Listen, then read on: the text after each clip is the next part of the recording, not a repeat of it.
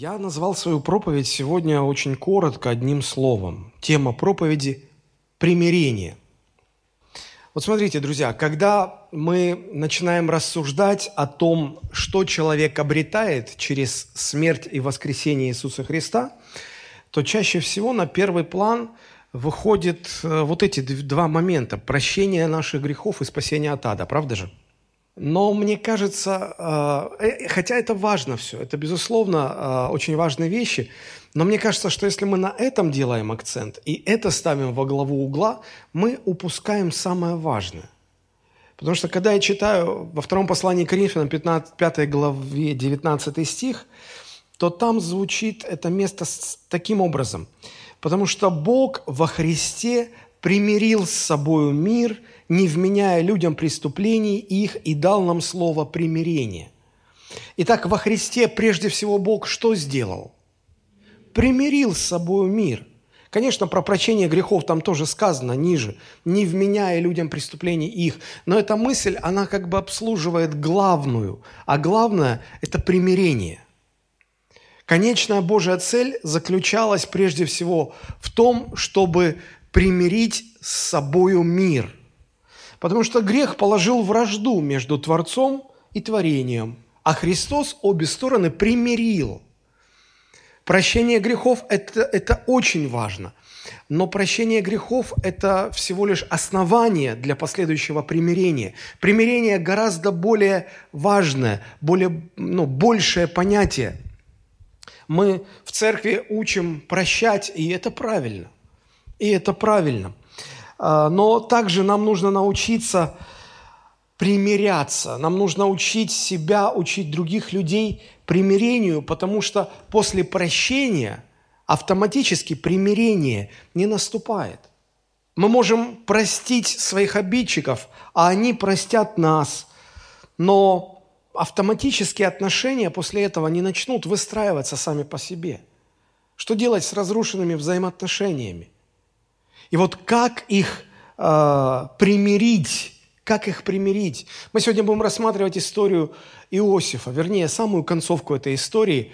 И наверняка вы помните, как это описано в 50 главе, когда Иосиф уже сказал своим братьям, открылся, сказал, что я вас прощаю. И они вроде бы уже ему поверили. Но вот какой-то червь точит, гложет душу сомнением. А что, если Иосиф просто так на словах это сказал? А что, если он захочет отомстить? И вот как теперь дальше с этим жить? Я много раз бывал свидетелем различных конфликтов, когда после долгих разговоров и нечеловеческих усилий люди, а, прощая друг друга взаимно, не знали, как примиряться, не знали, как дальше строить отношения. Вот почему апостол Павел – заканчивает этот 19 стих, «И дал нам слово примирения». Бог дал церкви слово примирения. Это одна из очень важных тем, которая должна звучать в церкви, которую церковь должна проповедовать и доносить людям. Он дал нам слово примирения, чтобы на примере того, как Бог примирился с миром, с людьми, мы научились примиряться друг с другом. Потому что два человека, которые примирились с Богом, между собой уже враждовать не могут. Не могут. Они же с Богом примирились. Мы говорим, что христианство – это прежде всего взаимоотношения. Взаимоотношения по, верти, по, по вертикали наши с Богом, взаимоотношения по горизонтали друг с другом. И вот если один человек примирился с Богом, и другой человек примирился с Богом, как они между собой могут враждовать? Это невозможно. Значит, у кого-то одного или даже у двух что-то не так, что-то с Богом, они не в мире. Ну, в любых взаимоотношениях конфликты неизбежны. Ну, ну их невозможно избежать. А любой конфликт, э, из него существует только два выхода. Это либо примириться, либо оставаться во вражде. В активной вражде, в пассивной вражде.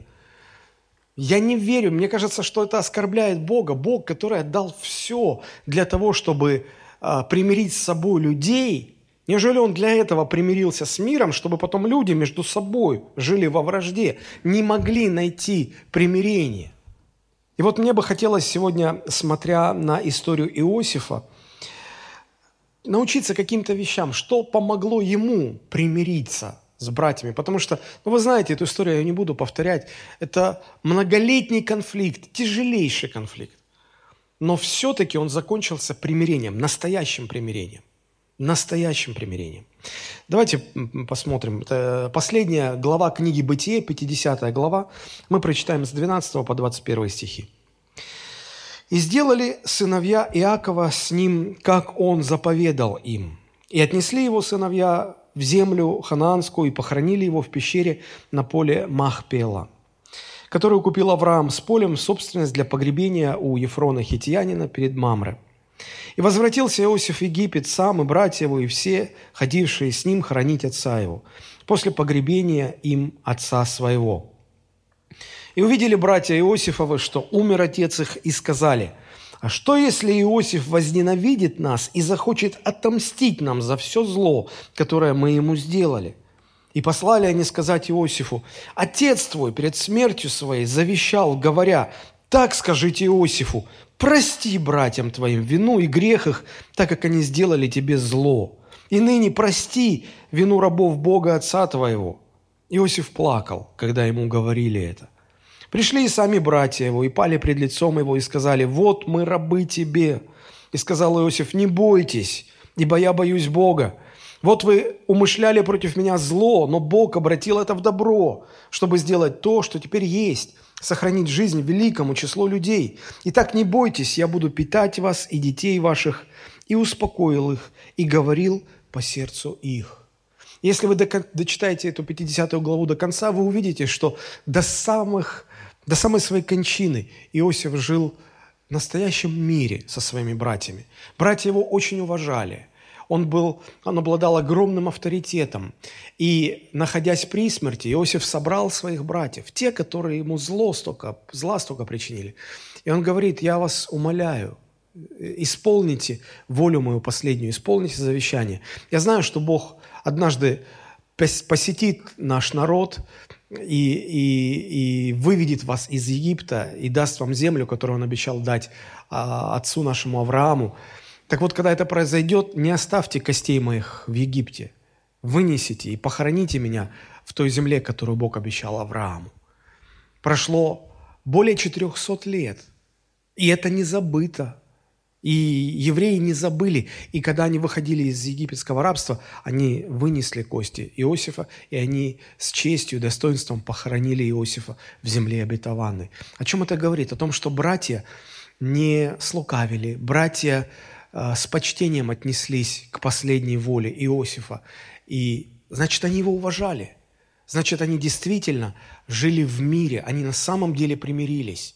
И вот что такого сделал Иосиф, или благодаря чему Иосиф смог по-настоящему примириться? Вот об этом хотелось бы порассуждать сегодня. Знаете, если у большинства э, современных людей спросить, почему они скептически относятся к христианству или не ходят в церковь или не верят в Бога, то большинство возражений будут носить не, э, не интеллектуальный какой-то характер, но личный. То есть люди э, с осторожностью, со скепсисом относятся к Богу не потому, что кому-то трудно поверить в чудеса или кто-то не соглашаются с какими-то богословскими вопросами, или они никак не могут понять триединство Божие. Нет, нет. Причина неверия лежит совсем в другой плоскости. Причина не интеллектуальная, причина личная. Человек, отвечая на этот вопрос, он скажет, хорошо, если Бог есть, а почему Он тогда допускает в моей жизни столько зла? Да ладно в моей, почему он в жизни своего народа, избранного, еврейского, он избрал этот народ? Почему он допустил Холокост, если Бог есть, если он добр? Почему столько зла? И согласитесь, это вопрос уже не, не, не интеллектуальный, не, не теологический, это личный вопрос. Потому что неизбежно а, мы, люди потом переходят а, на, на свою персону, они говорят, ну, ну хорошо, Почему тогда Бог в моей жизни допустил столько зла? Почему, если Он добрый? Если вам приходилось свидетельствовать людям о Христе, то наверняка хотя бы один раз ваше свидетельство заходило вот в такой тупик. из которого вы не знали, как выбраться. Почему вот сегодня мы разбираем э, это место, которое мы взяли в основу нашей проповеди? Потому что здесь есть ответ на этот вопрос. Потому что здесь мы найдем э, конкретные ответы вот на подобные личностные вопросы. История Иосифа учит нас в целом тому, что Божье молчание не равно Божьему отсутствию. Когда Бог молчит, нам что кажется? Что Он нас оставил. Или его вообще просто нету. И нам кажется, все, нету Бога. Или вообще нету, или в моей жизни его нету. Но послушайте, вся история Иосифа, она учит, что если Бог молчит, это не значит, что Он отсутствует, или бездействует, или забыл про вас. Абсолютно нет. Иосиф много раз задавал Богу вопросы, силясь понять, что происходит, и почему Бог ничего не делает, не заступается за него, почему столько зла обрушилось на его бедную голову на протяжении десятилетий. Бог молчит, молчит, просто молчит. Но это не значит, что он ничего не делает. Молчание Бога не означает его отсутствие и бездействие. Послушайте, и постарайтесь понять, когда вам кажется, что все идет из рук вон плохо и хуже быть просто не может, знайте, что в этот момент Бог сильнее всего трудится над тем, чтобы обратить вам все во благо. Я еще раз повторю, когда вам кажется, что ситуация из рук вон плоха и, и хуже уже быть не может, знайте, что в этот момент Бог усерднее всего трудится ради вашего блага. Это важно понимать, потому что если мы этому не будем отдавать отчет, если мы, мы не будем в это верить и понимать это, тогда логика подскажет нам простой вариант. Ага, Бог молчит, Бог ничего не делает, все становится только хуже, значит, Бога нет. В лучшем случае я просто, я просто борюсь с искушением обидеться на Бога. В худшем случае я просто его оставлю. Но если мы отвергаем Бога из-за того, что, смотря на свою жизнь поверхностно и не видя, что Бог делает, и даже не догадываясь, что Бог что-то делает для нас, хотя и молчит, мы в этот момент отвергнем Бога, то это станет самой большой ошибкой в нашей жизни. Вот чему учит нас история Иосифа. Сегодня мы рассмотрим конец этой истории – так сказать, развязку. Это, знаете, как финал фильма, в котором объясняются все загадки, которые держали нас на протяжении всего повествования с самого начала. Отец Иосифа только что умер. Он а, оставил завещание и просил похоронить его а, не в Египте, а вот в специальном месте, которое он приготовил заранее. И поэтому Иосиф а, свято исполняет волю отца, он собирает большую процессию, они идут в то место, они хоронят отца. И вот 40 э, дней э, плюс 70 дней, очень долго эта вся похоронная процессия длилась. И вот отец умер, Иосиф и его братья, они возвращаются в Египет. Пока отец был жив, для братьев Иосифа это было своеобразной гарантией, что Иосиф, если вдруг и захочет им отомстить, то ради отца он этого не сделает. А сейчас отец мертв, его похоронили, и гарантии уже нет никакой. И они возвращаются в Египет, и они полны страха. Они между собой говорят, а что если Иосиф захочет отомстить? А уже некому заступиться. Отец нас не защитит. Что делать? И я прочитал текст, где это все написано. Я просто попытаюсь вам а, нарисовать простым вот таким бытовым языком, что было. Они э, где-то находят э, нотариуса, подкупают его. Тот наспех э, состряпал завещание, в котором якобы Иаков э, упрашивает, как последняя воля, э, Иосифа, говоря, да, братья тебе сделали зло, но я завещаю тебе, это моя, моя последняя воля, прости, не делай им зла. И они посылают этого нотариуса к Иосифу, и э, Иосиф стоит и слушает, как это завещание прочитывается вслух, и в этот момент как бы случайно появляются, заходят сами братья, падают на колени и говорят, мы рабы твои, прости нас. Иосиф был не глупым человеком. Он все понял, он понял, для чего этот спектакль разыгрывается.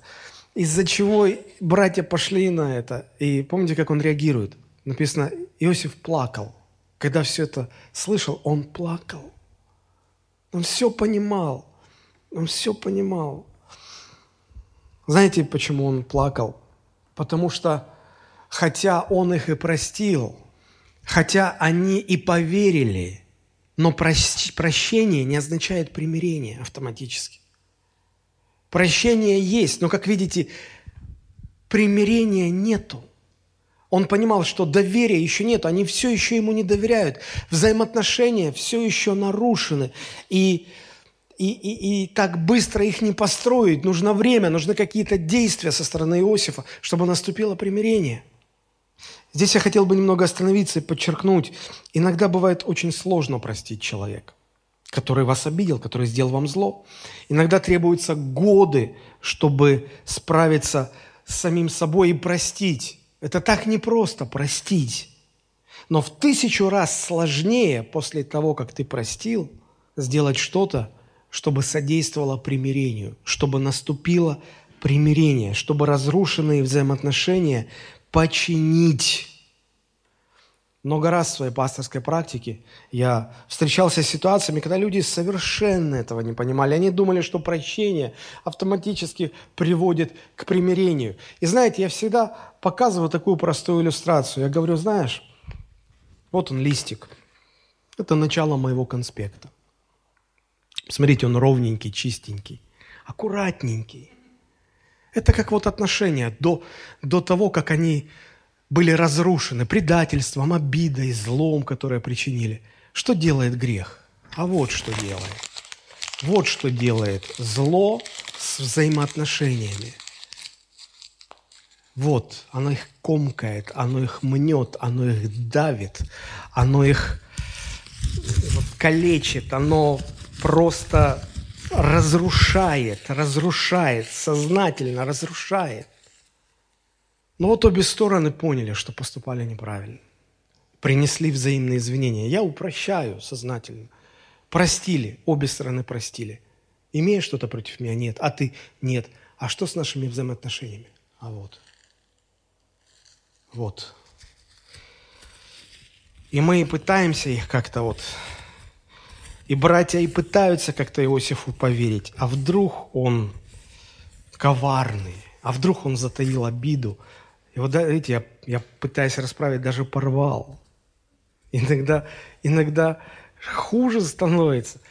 Но, но смотрите, как бы я ни пытался, как бы я ни пытался расправить, я уже никогда не, не верну их в первоначальную форму. Они уже никогда не будут вот таким вот листиком. Никогда. Никогда. И вот почему плакал Иосиф. Он понимал, что прощение – это еще не все. Он понимал, что для примирения нужно что-то сделать, чтобы восстановить доверие. Доверие восстанавливается со временем. И вот э, стихи 19, 20 и 21, они описывают три конкретных шага, которые сделал Иосиф для того, чтобы наступило примирение. Это уже после прощения, чтобы наступило примирение. Я прочитаю, я прочитаю только в современном переводе, потому что в синодальном переводе эм, переводчики, э, переводя 19 стих, сделали это не совсем точно, корректно, небрежно, как им показалось правильным. 19 стих. Я читаю современный перевод, у вас здесь виден синодальный. «Не бойтесь», — ответил Иосиф, — «разве я Бог?» В синодальном тексте сказано – не бойтесь, ибо я боюсь Бога. В оригинальном тексте и практически во всех переводах написано так. «Разве я Бог?» Дальше. «Вы замышляли против меня зло, а по Божьему промыслу оно обернулось добром». Смотрите, скольким людям это спасло жизнь. «Не бойтесь, я буду заботиться о вас и о ваших детях». Этими словами он успокоил и утешил их. И пришло примирение. Мне бы хотелось э, подробнее остановиться на этих трех стихах. Э, в своих комментариях один из богословов, Дерек Киднер, вот именно к этому отрывку написал такие слова, я процитирую. «Каждое предложение этого ответа из трех частей – это вершина веры, и ветхозаветной, и новозаветной. Оставить Богу учет всякого зла, видеть Божий промысел даже в злом умысле людей и воздавать на зло не просто прощением, а практическим проявлением любви. Именно такое отношение мы ожидаем в подобии Христа. Посмотрите внимательно на эти три стиха. Э, в этом ответе Иосифа действительно содержатся три важных мысли, три важных утверждения. Во-первых, когда Иосиф говорит, не бойтесь, разве я Бог? Он оставляет за Богом право разбираться со всяким злом. Потому что они боялись, ну, ты же сейчас возьмешь и, и разделаешься с нами. Ты же совершишь акт возмездия. У тебя сила, у тебя власть, у тебя все. Мы как букашки, мы как муравьи. Ты просто можешь раздавить нас. Тебе это вообще ничего не будет стоить. Тебе даже пальцем не надо щелкнуть. Просто, просто ты можешь опустить свои глаза, и твои слуги все поймут. И в пыль сотрут нас, в порошок. Говорит, разве я Бог, что я возьму на себя ответственность вершить правосудие? Не бойтесь. Я не претендую на эту роль. Второе, что он говорит, или что он делает, он, он говорит, я вижу Божий промысел, я вижу Божью волю, даже вот в том зле, которое вы э, умышляли против меня и совершили против меня. Вы, вы боитесь, что я буду мстить, вы боитесь, что я вижу в этом э, вашу, э, ваше зло, которое вы направили на меня – Говорит, я давно уже перестал так смотреть на ситуацию. Я вижу в этом Божий промысел. А если я вижу Божью руку, за, за что я вас буду наказывать? И третье, он говорит, не бойтесь, я, я буду заботиться о вас, о ваших семьях. То есть он не просто не воздает э, злом за зло, он не просто э, прощает зло, но он практически проявляет любовь на практике. Он говорит, а, я понимаю, что для вас это чужая страна, и вы здесь никто и ничто. Я обещаю, что я вас буду содержать, ваши семьи, ваших детей, детей ваших детей. Я содержать буду. Я беру на содержание. Удивительно. По сути, вот эти три признака – это, это описание человеческого сердца, которое было преображено Христовой благодатью. Настоящие христиане будут поступать именно так. Дальше я хотел бы рассмотреть каждый из этих трех частей ответа Иосифа немножко подробнее, а, потому что благодаря именно этим трем вещам Иосиф на самом деле примиряется с братьями. И вот это, то, о чем мы сейчас будем дальше говорить, это должно нас научить не столько прощать, хотя это очень важно, это отдельная тема, сколько завершать а, прощение процессом примирения, примирения и восстановления взаимоотношений. Это чрезвычайно важно. Итак, давайте первое посмотрим, что говорит Иосиф, 19 стих. Он говорит э, в оригинальном тексте так. «Не бойтесь, — ответил Иосиф, — разве я Бог?» Говоря так, Иосиф объясняет, что он не претендует на Божий престол, что он просто человек и не, не, не берется, не собирается брать на себя полномочия Бога. Знаете, есть, э, есть такое слово, как прерогатива. Это слово означает исключительное право. То есть прерогатива – это исключительное право. Это право, которым обладает кто-то, и оно кто-то один. И оно исключает э, всех остальных. Никто больше не, не может обладать этим правом. И вот прерогативой Бога или исключительным правилом Бога, правом Бога является быть владыкой, сидеть на троне, управлять всем мирозданием. И вот э, Иосиф говорит, я не Бог, я даже не пытаюсь на это претендовать. Это очень глубокая мысль, и я попытаюсь ее, насколько смогу, раскрыть. Причина почти всех наших проблем заключается в том, что мы сознательно или бессознательно стремимся залезть на этот Божий трон и с него делать что-то, что имеет право делать только Бог и больше никто. Вы скажете, а как это на примерах можно? Да, а, я перечислю четыре конкретных варианта, когда человек а, претендует на то, чтобы залезть на Божий трон и делать то, что Бог имеет право делать только один, и, и людям не дано этого, просто не дано. Первый способ, как мы можем претендовать на Божий престол, это когда мы сами себя делаем собственным моральным авторитетом. Я объясню. Помните, Бытие, третья глава, когда э, Бог э, разговаривает с Адамом и Евой, Адам и Ева находятся в райском саду, и Бог дает им всего одну заповедь. Всего одну. Только представьте себе, насколько короткой была их Библия. Она могла уместиться на одной страничке. Да что там, на клочке бумаги. В одном коротком СМС. Бог дал всего лишь одну заповедь, которая звучала так. Можете делать все, что угодно, кроме одного. Не ешьте плоды с этого дерева.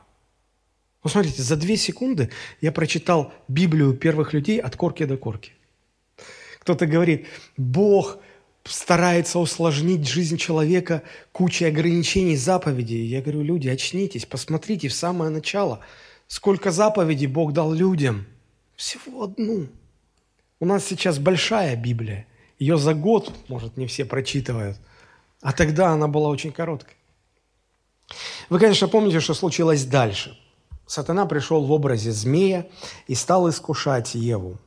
Он сказал, съешьте от этого дерева, и вы станете подобны Богу. Самое интересное, что здесь он даже не врал. Вот он не врал, он правду сказал. Он сказал правду. Знаете, а, люди на протяжении столетий тысячелетий спорят, а что же имелось в виду? Как это съешьте, и вы станете как боги? Есть мистическое толкование, когда люди утверждают, значит, в этих плодах была какая-то божественная эссенция – и вот когда человек съедал этот плод, эта божественная эссенция проникала в его организм, в его кровь, и, и человек начинал светиться, у него ним появлялся, крылья, и он становился как Бог. Я в это не верю. Библия не мистическая книга, Библия практическая книга. Очень простая практическая книга. На самом деле, как я уже сказал, сатана даже не врал, что съев запретный плод, люди станут как боги. Почему? Потому что Исключительным правом, которым может обладать только Творец, является право определять моральные авторитеты. Бог сказал, вот это можно, а это нельзя. Это добро, а это зло. И сатана говорит, а если вы возьмете на себя это исключительное право и сами решите, что для вас добро, а что для вас зло, что вам можно, а что нельзя, тогда вы будете как боги. Потому что только Бог это может определять. И каждый раз, когда мы сами определяем, что для нас добро, а что зло, вместо того, чтобы повиноваться Божьему Слову и Божьему авторитету, мы ставим себя на место Бога. Всякий раз. Мы буквально становимся как Бог, потому что мы, мы берем на себя а, право делать то, что имеет право делать только Творец. А мы решили, что и мы можем – вот почему я говорю, что сатана не врал, абсолютно не врал в этот момент. Он говорил правду. Сегодня люди так живут. Сегодня мужики заявляют, а я считаю, что изменять жене – это не грех, это не зло. Это моя потребность, я так считаю. Смотрите, что происходит. Человек сам делает себя моральным авторитетом и сам определяет для себя, что добро, а что зло. Вот именно так мы и залазим на престол Божий – вот именно так мы и претендуем на то, чтобы быть как Бог. Недавно я просмотрел а, американский сериал о космической лунной программе. Один момент привлек мое внимание. Вы поймете, почему я привожу этот пример. Американцы разрабатывают лунную программу, запускают людей на Луну. И вот среди сотрудников НАСА были два гомосексуалиста. Один мужчина, одна женщина. И они очень боялись, что их разоблачат, а значит, их тут же уволят, не позволят работать э, в лунной программе. Они очень хотели там остаться. И вот они идут на фиктивный брак для того, чтобы вот так вот прятаться, скрываться. Э, вы поймите, это 60-е годы прошлого века, это Америка. И тогда гомосексуализм считался извращением. Это не была норма, это преследовалось по закону. Это не то, что могли уволить, это точно уволили бы. И они прятались, они скрывались. Прошло сколько? 40 и 20. Прошло 60 лет. Да, 50 даже, потому что 10 лет назад уже это было. И ситуация развернулась на 180 градусов. Сегодня быть гомосексуалистом почетного в Америке – это не является грехом. Люди сказали, нет, это не грех теперь. Сегодня даже следят за тем, чтобы в руководстве каждой компании хотя бы один гомосексуалист был. Сегодня вы не встретите ни одного голливудского фильма, в котором не было бы гомосексуалистов. Они там обязательно должны быть. Вот иначе этот фильм не, пропустят просто.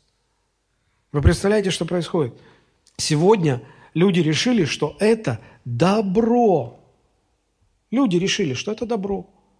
Еще 50 лет назад люди согла- соглашались, что соглашались с Богом, с Библией, что это зло, что так не должно быть. Сегодня они взяли на себя право самостоятельно определять а, моральные авторитеты, запреты или разрешения. И если сегодня вы сами себе определяете, что для вас грех, а что нет, что вам позволительно, а что нет, вы тем самым лезете на Божий трон. Вы тем самым пытаетесь поставить себя на место Бога. Это именно то, что сатана предложил сделать Адаму и Еве. Сегодня э, христиане в церкви говорят, а я, ну, я не считаю, что употреблять алкоголь это, это грех. В конце концов, покажите мне в Библии, где это запрещено. Они сами себе разрешили. Сегодня я не говорю про мир, я говорю про, про людей в церкви. Люди в церкви сегодня сами себе разрешают – что можно, а что нельзя. Не слишком ли мы оборзели, простите за это слово, не слишком ли мы рвемся на Божий трон в таком случае? Сегодня люди очень избирательно подходят к Библии, что-то они принимают, что-то отвергают. А знаете, почему они отвергают что-то в Библии? Потому что нормы современности уже как-то не могут с этим соглашаться. Почему сегодня, а, почему сегодня, если а, гомосексуальная пара обращается к пастору любой церкви в Америке с просьбой провести венчание их однополого брака, и пастор отказывает им, даже на основании Священного Писания, отказывает, они подают на него в суд, и пастора сажают в тюрьму. Сегодня запрещают конкретные главы в Библии а, в Америке – Просто потому, что они не соответствуют нормам, стандартам, современным стандартам жизни общества. Задумайтесь, сто лет назад в обществе были одни стандарты. Мы знаем, глядя в прошлое, мы понимаем, что они были ближе к Слову Божьему. И поэтому общество соглашалось с Библией, и общество не пыталось что-то выбросить из Библии. Прошло сто лет. Мы сегодня видим, что нормы изменились то, за что сто лет назад человеку было стыдно, сегодня за это человеку не стыдно. И поэтому сегодня что-то мы из Библии выбрасываем. А давайте предположим, что пройдет еще сто лет. И то, чего нам сейчас с вами еще стыдно, то, чего сейчас мы еще в 21 веке стыдимся, если все так дальше будет идти, то в 22 веке уже это будет не стыдным – а значит, что-то еще будет выброшено из Библии. До каких пор мы будем продолжать оценивать Божие авторитетное слово стандартами современности, которые меняются сегодня уже каждые 50 лет? Ну до каких пор? Может, нам нужно наоборот поступать? Может быть, нам нужно Библией оценивать стандарты современности? И по этому отвесу по этому критерию говорить, что вот это в нашей культуре неправильно, потому что так говорит Слово. Мы сегодня делаем наоборот. И это чрезвычайно важно. Когда так люди поступают, а сегодня люди так поступают, они делают точно то, что сатана просил сделать Еву. Стать самим себе моральными авторитетами. Как еще людям, как еще, какой еще есть способ, благодаря которому люди претендуют на место Бога? А, мы ставим себя на место Бога, когда позволяем людям надеяться, что мы удовлетворим их глубочайшие нужды. Э, пятая глава, четвертая книга Царства, история про Неймана. Я прочитаю вам с 1 по 7 стихи. Нейман, военачальник царя сирийского, был великий человек у господина своего и уважаемый, потому что через него Господь дал победу сириянам, и человек сей был отличный воин, но прокаженный. Сирияне однажды пошли отрядом и взяли в плен из земли израильской маленькую девочку. И она служила жене Неимановой. И сказала она госпоже своей, «О, если бы господин мой побывал у пророка, который в Самарии, то он снял бы с него проказу его». И пошел Неиман и передал это господину своему, говоря, «Так и так, говорит девочка, которая из земли израильской». И сказал царь сирийский Неиману, «Пойди, сходи, а я пошлю письмо к царю израильскому». Он пошел и взял с собой 10 талантов серебра, 6 тысяч сиклей золота и 10 перемен одежд. И принес письмо царю Израильскому, в котором было сказано, «Вместе с письмом сим вот я посылаю к тебе Неимана, слугу моего, чтобы ты снял с него проказу его». И смотрите, как реагирует царь. Царь Израильский, прочитав письмо, разодрал одежды свои и сказал, «Разве я Бог? Разве я Бог, чтобы умершвлять и оживлять что он посылает ко мне? Чтобы я снял с человека проказу его? Это та же фраза, которую говорит Иосиф. Я что, Бог? Иосиф не пытался занять место Бога. И царь Израильский поступил правильно. Его это оскорбило. Его оскорбило то, что кто-то пытается думать, что он, будучи царем, готов потеснить Бога с его престола и занять Божье место. Говорит, я, я же просто человек. Да, я царь, я что-то могу. Даже больше скажу, я могу гораздо больше, чем любой другой человек в этом государстве, потому что я царь. У меня власть, у меня сила, у меня деньги, у меня авторитет, у меня армия. Нет никого в этой стране, кто мог бы больше, чем я. Но я не Бог. Я не могу снять проказу. Я не Бог. Вот, вот и мы должны так поступать, друзья. Царь поступил правильно. Он не, не поддался искушению, чтобы люди думали о нем больше, чем он есть на самом деле. Я приведу несколько примеров, чтобы вам было понятно, что я имею в виду. Знаете, люди разных профессий, таких как священнослужители, э, психологи, консультанты, врачи, писатели, мы все стремимся помочь людям. Мы пишем книги, подготавливаем проповеди, мы проводим консультации, мы что-то делаем, чтобы помочь людям. Мы хотим помочь. Мы предлагаем свои программы, мы предлагаем свои советы и надеемся, что в какой-то мере это помогает. Но всегда есть черта, зайдя за которую мы должны признаться, что дальше мы просто бессильны. Мы не в силах помочь. И не надо играть в супергероев – надо просто разодрать одежды и сказать, я, разве я Бог? Не ожидайте от меня то, что в силах сделать только Бог. Однако большинство из людей этого не делают. Знаете почему? Потому что мы боимся, что тогда люди перестанут покупать наши книги, посещать наши церкви, оплачивать наши консультации. Люди перестанут в нас нуждаться. И мы боремся с искушением привязывать людей к себе – убеждать их, что только в нас, вот если ты останешься со мной, если только я буду твоим консультантом, твоим адвокатом, твоим юристом, твоим пастором, вот только я смогу максимально восполнить все твои нужды, даже самые сокровенные. Это неправда. Знаете, когда два человека влюбляются, молодые люди, парень и девушка, они влюбляются друг в друга, они хотят пожениться. Знаете, что очень часто эти, эти молодые люди думают?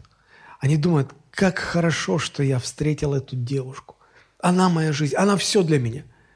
Если я женюсь на ней, она э, жизнь удалась, она все для меня, она смысл моей жизни. И девушки иногда так думают, Господи, спасибо за этого парня, он, я с ним не пропаду, он все для меня. Послушайте, и, и парень, и девушка, перед тем, как жениться, они должны подойти друг к другу, взять себя за грудки залацканы, пиджака или платья, и встряхнуть так хорошенько, образно говоря, разодрать одежды и, глядя в глаза, сказать, послушай, даже не думай, что я тот человек, который сможет сделать тебя счастливым и удовлетворить все твои глубокие сокровенные потребности. Даже не думай, что я смогу заменить тебе Бога. Даже не думай, что я смогу занять ту пустоту, которую заполнить в тебе может только Господь Бог. Если они это друг друга не скажут, то только вопрос времени, когда их постигнет глубочайшее разочарование. То же самое и в церкви. То же самое между пастором и паствой. Не ждите никогда, что я смогу заменить вам Бога. Я не смогу. Я не смогу. Я не смогу вам дать то, что может дать только Бог. Все, что я могу, это направлять вас к Нему. Все, что я могу, это помочь вам понять Его лучше в силу, может быть, большего опыта, больших знаний. Я учился, я посвятил свою жизнь этому. Я больше знаю не потому, что я лучше, потому что когда вы работали на своих работах, когда вы учились в своих институтах, я копал вот, вот здесь, я занимался вот этим в силу того, что Бог меня призвал, и я, я, я сделал это с смыслом своей жизни. У меня больше опыта, больше знаний. Но все, что я могу, это, это помочь вам понять. Я не могу заменить вам Бога. Я не могу вас исцелить. Ничего не могу для вас сделать. Я не могу сказать, оставайся в моей церкви, и пока ты остаешься в моей церкви, все в твоей жизни будет благословенно. Я должен разодрать одежды свои и сказать, разве я Бог? Я не могу. Очень трудно противостоять этому искушению. Иногда пасторы, служители, они, они стараются привязать людей к себе, привязать к своей церкви, привязать к своему благословению, говоря, если ты уйдешь от меня, у тебя жизнь разрушится – они говорят, вот Лот ушел от Авраама, и его жизнь разрушилась. И много, конечно, а, кто-то говорит, что раз Библия меч обоюдом острый, то им можно и направо, и налево. И очень много людей, которые манипулируют Священным Писанием. Но мы не можем заменить Бога. Итак, мы ставим себя на место Бога, когда делаем сами себя собственным моральным авторитетом, а также когда мы ставим а, как мы ставим себя на место Бога, когда позволяем людям надеяться, что мы удовлетворим их глубочайшие нужды. Есть еще третий способ, как мы лезем на престол Божий. Это когда мы впадаем в чрезмерное беспокойство по поводу того, что Бог не хочет нам помогать так, как мы Ему сказали, чтобы Он нам помогал. Помните, шестая глава Матфея, Нагорная проповедь, Господь говорит, Христос говорит, что вы заботитесь о еде, что вам есть, что вам пить. Зачем вы заботитесь об одежде, во что одеться, где жить? Зачем? Отец ваш Небесный знает, в чем вы имеете нужду. И поверьте, Он знает это лучше, чем вы. И Он единственный, кто на самом деле понимает, что вам на самом деле нужно. Я даже больше скажу, Он единственный, кто может дать вам то, что вам на самом деле нужно. Больше никто вам это не даст. И Христос говорит тогда, чего вы волнуетесь? А я объясню, чего мы волнуемся. Потому что когда у нас подгорает, и когда мы не знаем, что делать, и когда мы в, в страхе и в панике, мы начинаем думать, ага, хорошо, э, не все потеряно, э, у меня не так все плохо, как у неверующих, у меня есть Бог. И Господь, судя по ситуации, чтобы помочь мне, ты должен сделать так, так и так. И мы ему рассказываем. И когда мы видим, что он не собирается делать, как мы ему сказали – мы впадаем в панику, в чрезмерное беспокойство. И мы, как это? Бог, почему Бог не помогает? Когда мы так поступаем, мы пытаемся залезть на Божий трон. Мы пытаемся претендовать на место Бога. На самом деле нам нужно сказать, Господи, мне тяжело, мне нужна Твоя помощь. И мне кажется, что если Ты бы поступил бы вот так и так, это бы решило проблему. Но Ты знаешь лучше, и поэтому делай, как Ты считаешь правильным. Приведу вам пример. Моя дочь недавно сдавала экзамены. Очень большая нагрузка. Она говорит, папа, я физически не смогу все билеты выучить. Я говорю, ну хорошо, выучи хотя бы один какой-то. Говорит, о, точно, я выучу один, и я буду молиться, чтобы Бог э, сделал так, чтобы я вытянула именно этот билет. Папа, ты будешь молиться, чтобы Бог сделал так, чтобы я вы, вы, вытянула именно этот билет, который я выучу хорошо? Я говорю, не, я не буду так молиться. Глаза, как у Киркорова. Почему, папа? Ты не любишь меня? Я говорю, я люблю тебя, но ты пойми, ты уверена, э, что нет другого, более лучшего способа помочь тебе? Смотрю, она задумалась. Она говорит, так а что лучше? Вот 30 билетов, я знаю один. Пусть Бог сделает так, чтобы я вытащил этот, который я знаю, я его быстренько скажу, и все, Бог мне помог. Я говорю, когда просишь помощи у Бога, не рассказывай Ему, как именно Он должен тебе помогать. Не рассказывай. Не пытайся залезть на его трон. Он лучше знает, как тебе помочь. Согласилась, помолились, ушла. На следующий день приходит радостная такая. Папа, Господь помог. Сдала экзамен на пятерку. Я говорю, что Бог сделал так, что ты вытащила свой заветный билет? Нет. Я говорю, а как? Говорит, я вытащила билет, который я не знала, но знаешь, когда я его прочитала, я вдруг сразу поняла, как отвечать. Я стала так смело, честно, не просто даже отвечать на билет. Как-то так получилось, я себя поймала на мысли, что мы уже просто по душам с ней разговариваем, с преподавателем.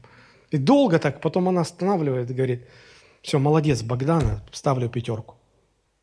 Никогда не указывайте Богу, как Ему нужно вам помогать. Прося помощи, не указывайте Богу, как Он должен вам помогать. Он лучше знает. Не впадайте в беспокойство, не страшитесь, когда все идет не так, как вы рассказали Господу, чтобы Он делал. Поверьте, Он знает лучше, как вам помочь. Не лезьте на Его трон. И есть четвертый способ. Итак, мы ставим себя на место Бога, когда делаем себя собственным моральным авторитетом, мы ставим себя на место Бога, позволяя людям надеяться, что мы удовлетворим их самые глубокие нужды и потребности. В-третьих, мы ставим себя на место Бога, когда, прося о помощи, а, объясняем ему, как именно он должен нам помогать, и теряем покой, когда Бог так не делает. И четвертый способ.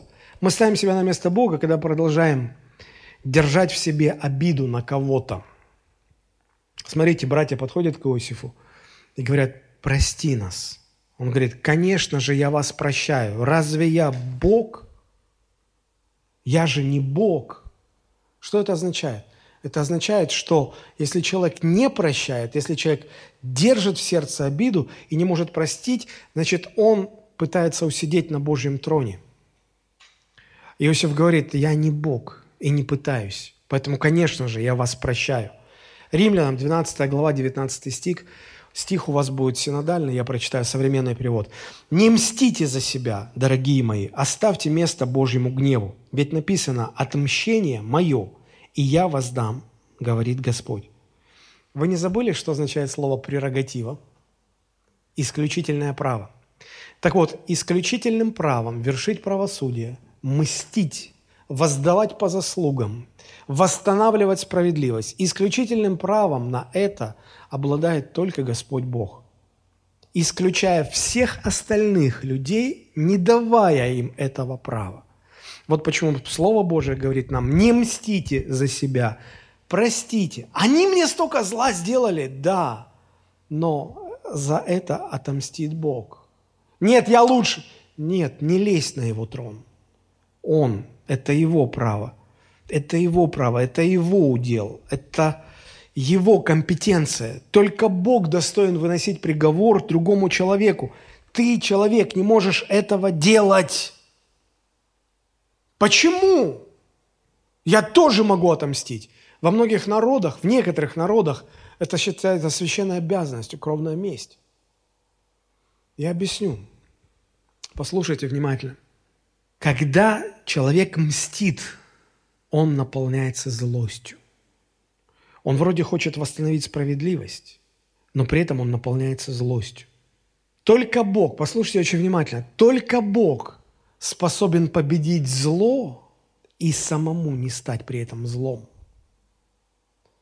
Только Бог способен судить и выносить приговор, оставаясь беспристрастным и не становясь злым при этом. Тогда уничтожается зло. Когда мы мстим, мы действуем во гневе, переполняясь злостью. Мы сами становимся злыми. Помните старую-старую-старую сказку об отважном рыцаре, который решил убить дракона, чтобы победить зло?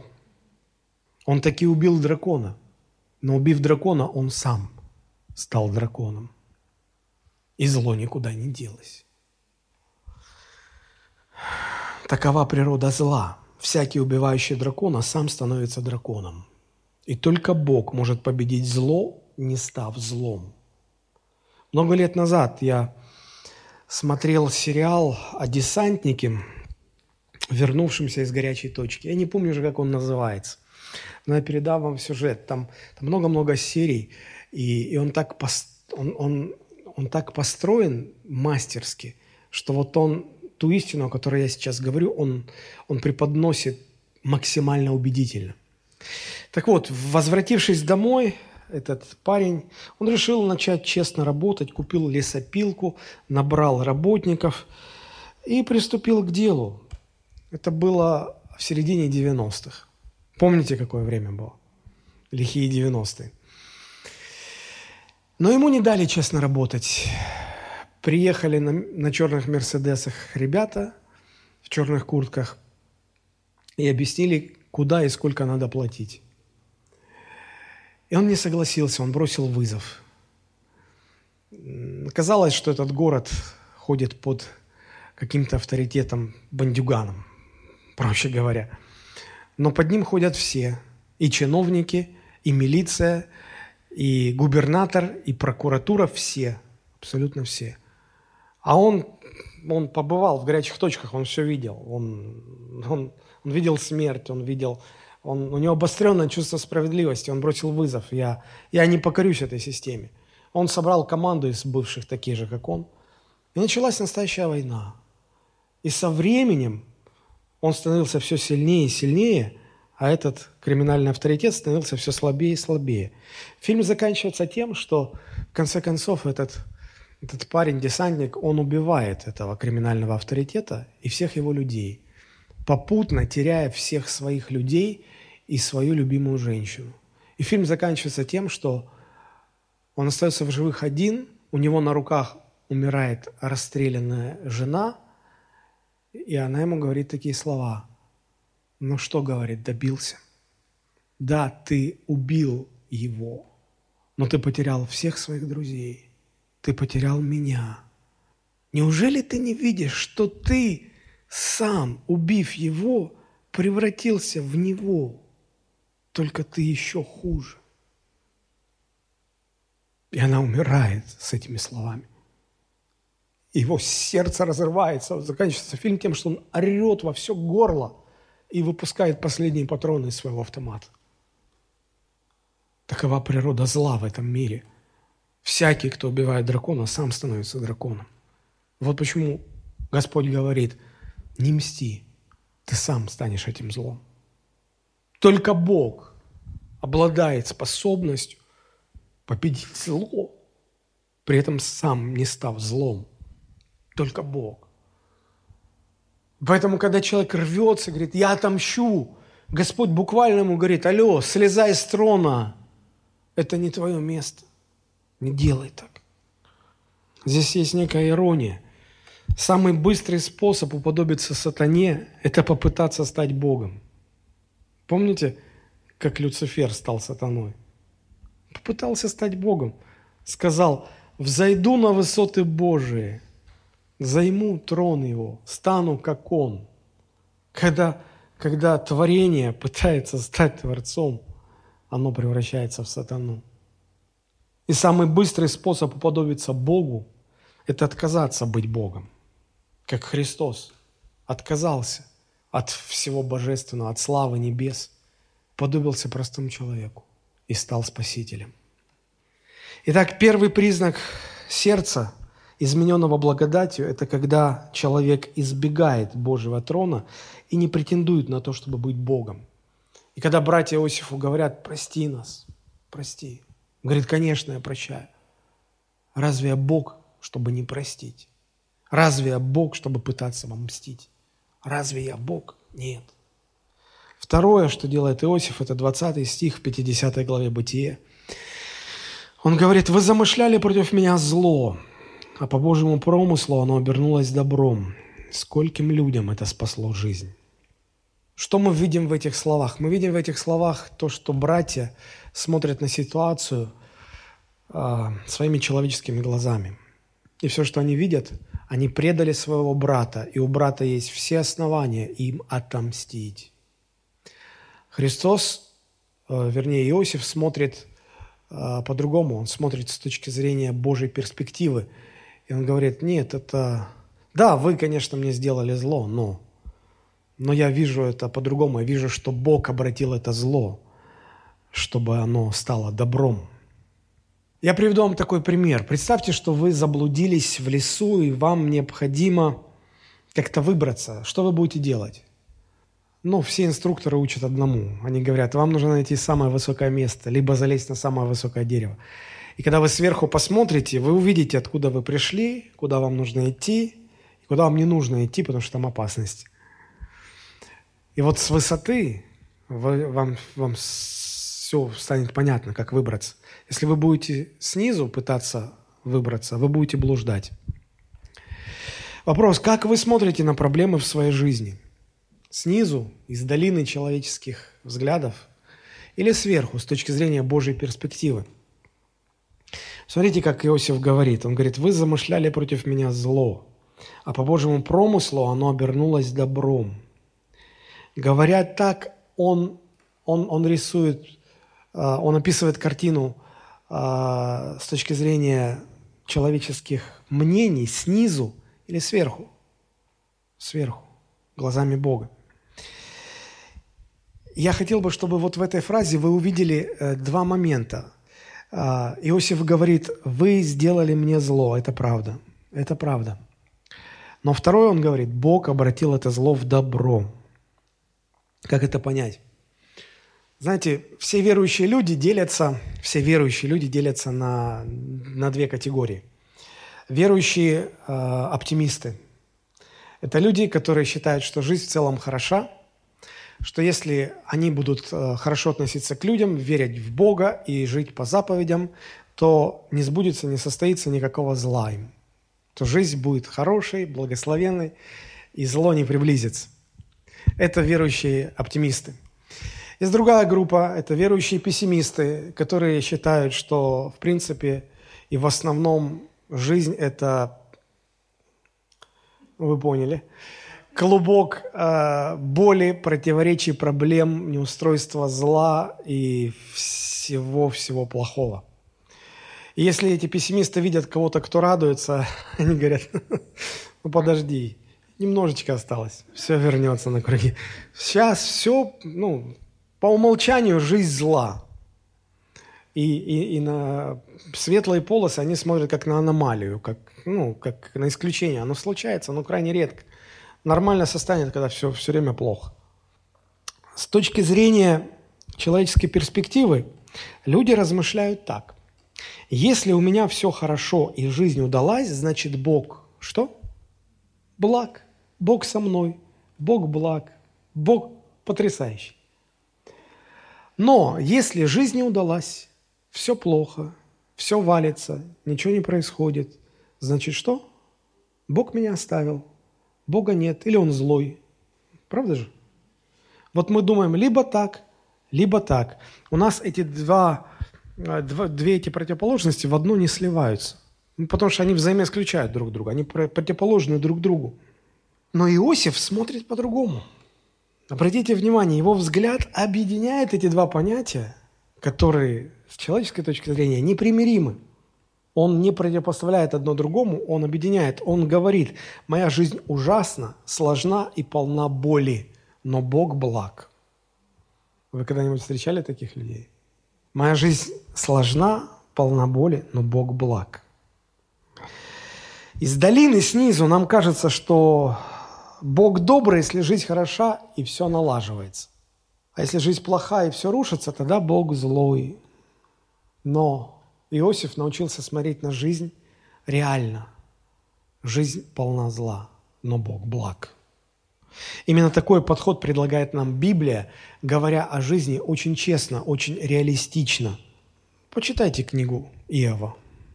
Она подрывает теорию о том, что если хорошо относиться к людям, верить в Бога и жить по заповедям, то ничего плохого не, не произойдет. Ага, расскажите это Иову. Так верили три его друга, которые пришли его утешать. Они были неправы. Господь сказал, вы неправы, вы ошибаетесь. Но с другой стороны, Иосиф говорит что-то очень важное, что-то очень сильное. Он говорит, зло существует, оно реально, и жизнь по умолчанию наполнена злом. Не ждите от нее другого. Но при этом Бог всегда и все ведет ко благу. Даже если мы этого долго не видим, даже если мы это за свою жизнь никогда не увидим. Бог все равно все ведет ко благу. И это на самом деле революционное отношение к жизни. Вы спросите, а чем хорош этот взгляд? Он хорош тем, что он способен помогать нам в жизни. Я попытаюсь объяснить. Иосиф говорит братьям, вы умышляли против меня зло, вы хотели меня погубить, но у вас не получилось. Знаете почему? Потому что есть Бог, в которого я верю. И этот Бог всегда зло превращает в добро. Что бы ни случилось, ни одно зло не способно нас погубить. Да, в жизни может приключиться что угодно, любое зло, но Бог знает, как это обратить в добро. Другими словами, Иосиф говорит, я верю в Бога, который сделал меня непотопляемым. Большинство христиан сегодня думают, что они неприкасаемые. В том плане, что зло к ним не прикоснется. Но мы не есть неприкасаемые. Любое зло может прикоснуться к нам. На самом деле мы непотопляемые. Потому что какое бы зло ни прикоснулось к нам, Бог знает, как это зло обратить в добро. Разве вам это не помогает?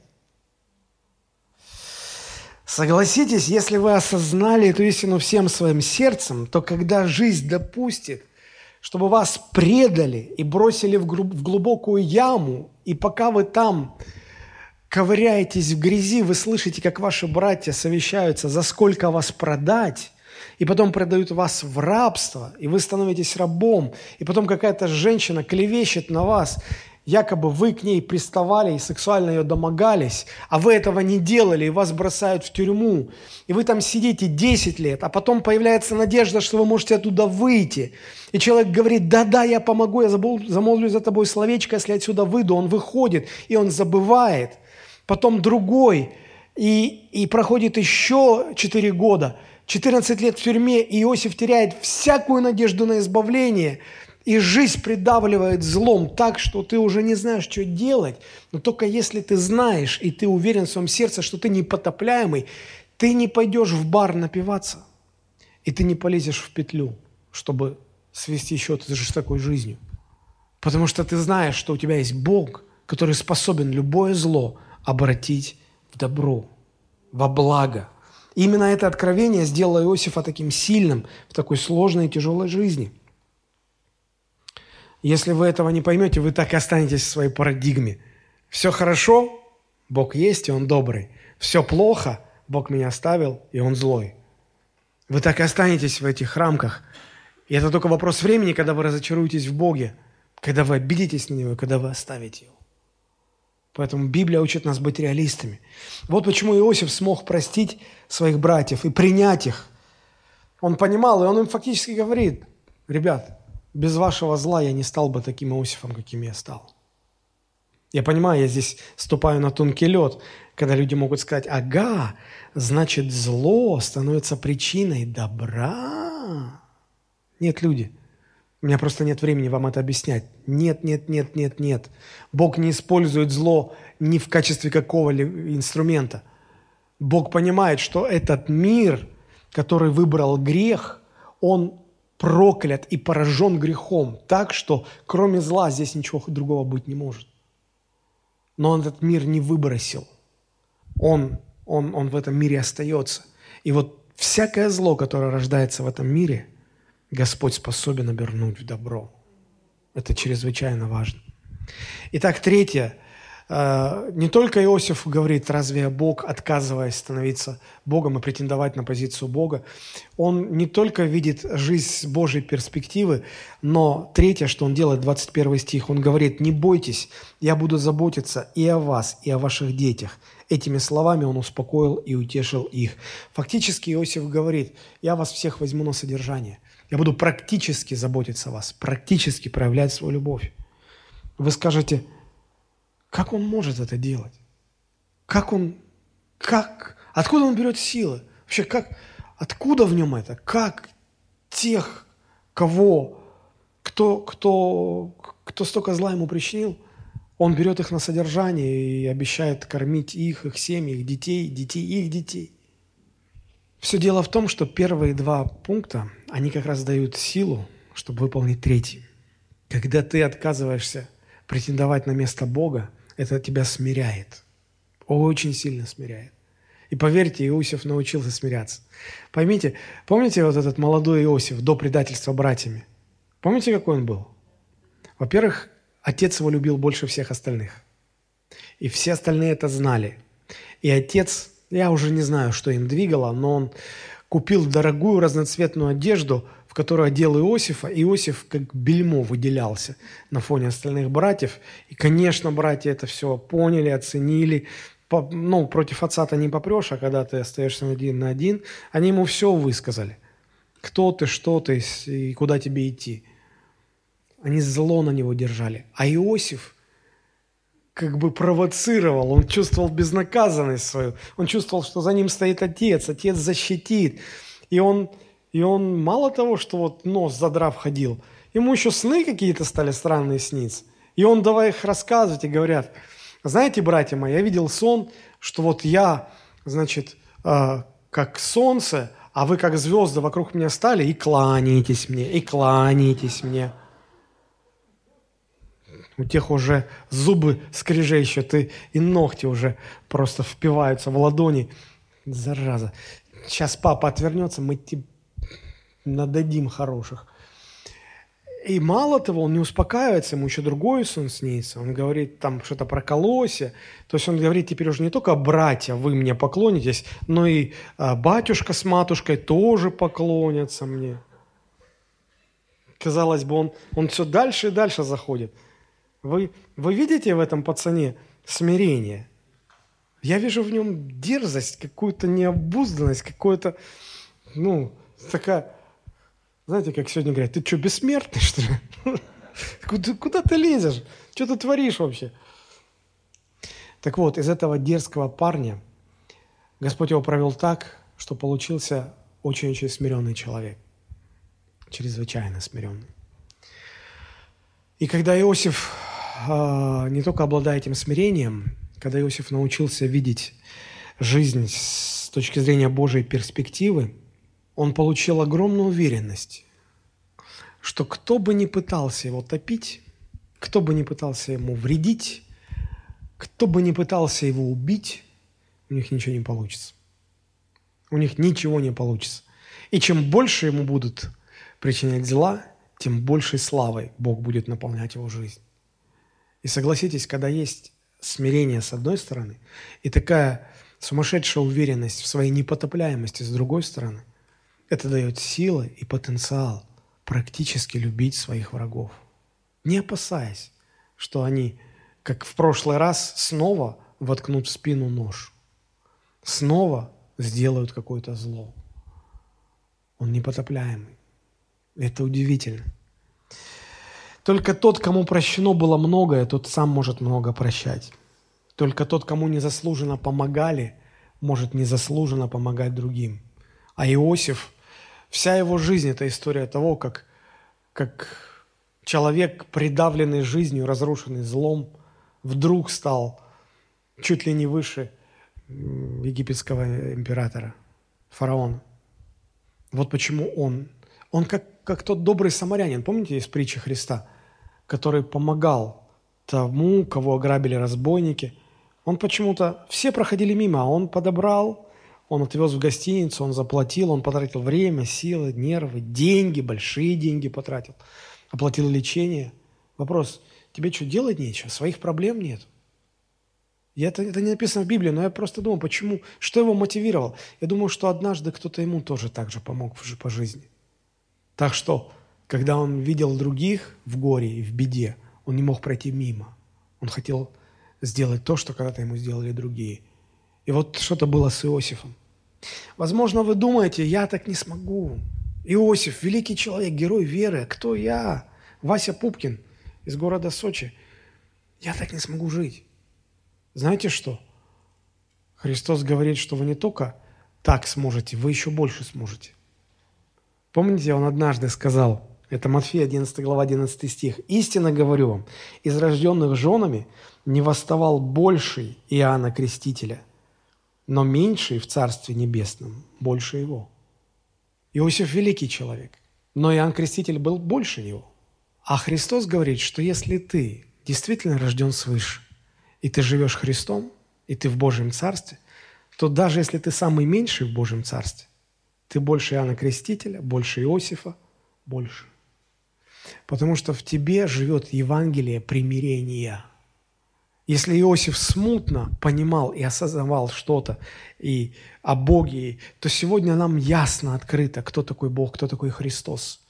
И мы имеем его внутри. И в нас гораздо больший потенциал. Если вы христианин, вы можете этим потенциалом пользоваться. Если вы еще не знаете Бога, который делает людей непотопляемыми, Он ждет вас с распростертыми объятиями. Итак, сложнейший многолетний конфликт между Иосифом и его братьями. Что помогло Иосифу простить и примириться? Первое. Он не пытался становиться Богом в этом конфликте. Хотя он был прав, он был пострадавшей стороной. Он научился, второе, он научился видеть жизнь с точки зрения Божьей перспективы и пропитался этим откровением, что он человек непотопляемый. И он перестал бояться зло, которое атаковало его жизнь. Он понимал, что если новое зло придет в его жизнь, Бог обратит это зло в новое благо. Знаете, как он собрал свою славу, богатство – и могущество. Все оно было конвертацией того многочисленного зла, которое Бог допустил в его жизнь. Сначала Бог допустил в его жизнь много зла, а потом это обилие зла Бог конвертировал, обратил в добро, славу, богатство, могущество, силу. Знаете, как Бог дает силу, благословение, могущество? Он позволяет в вашей жизни случится злу, а потом это зло превращает во благо. А люди не хотят так. Люди хотят сразу. Популярность, славу, богатство, могущество. Так не бывает. И в-третьих, Иосиф проявляет практическую любовь и заботу, беря на полное содержание своих обидчиков и их семьи. Вот благодаря этим действиям наступает настоящее глубокое примирение. Больше на эту тему мы поговорим как-нибудь в следующий раз. А сегодня я хотел бы попросить вас на досуге, когда будет время, еще раз вернитесь к этой теме, переслушайте ее в интернете и поразмышляйте над тем, что Господь вам открывает и чему мы можем научиться из жизни Иосифа. Давайте мы поднимемся и склоним свои головы в молитве.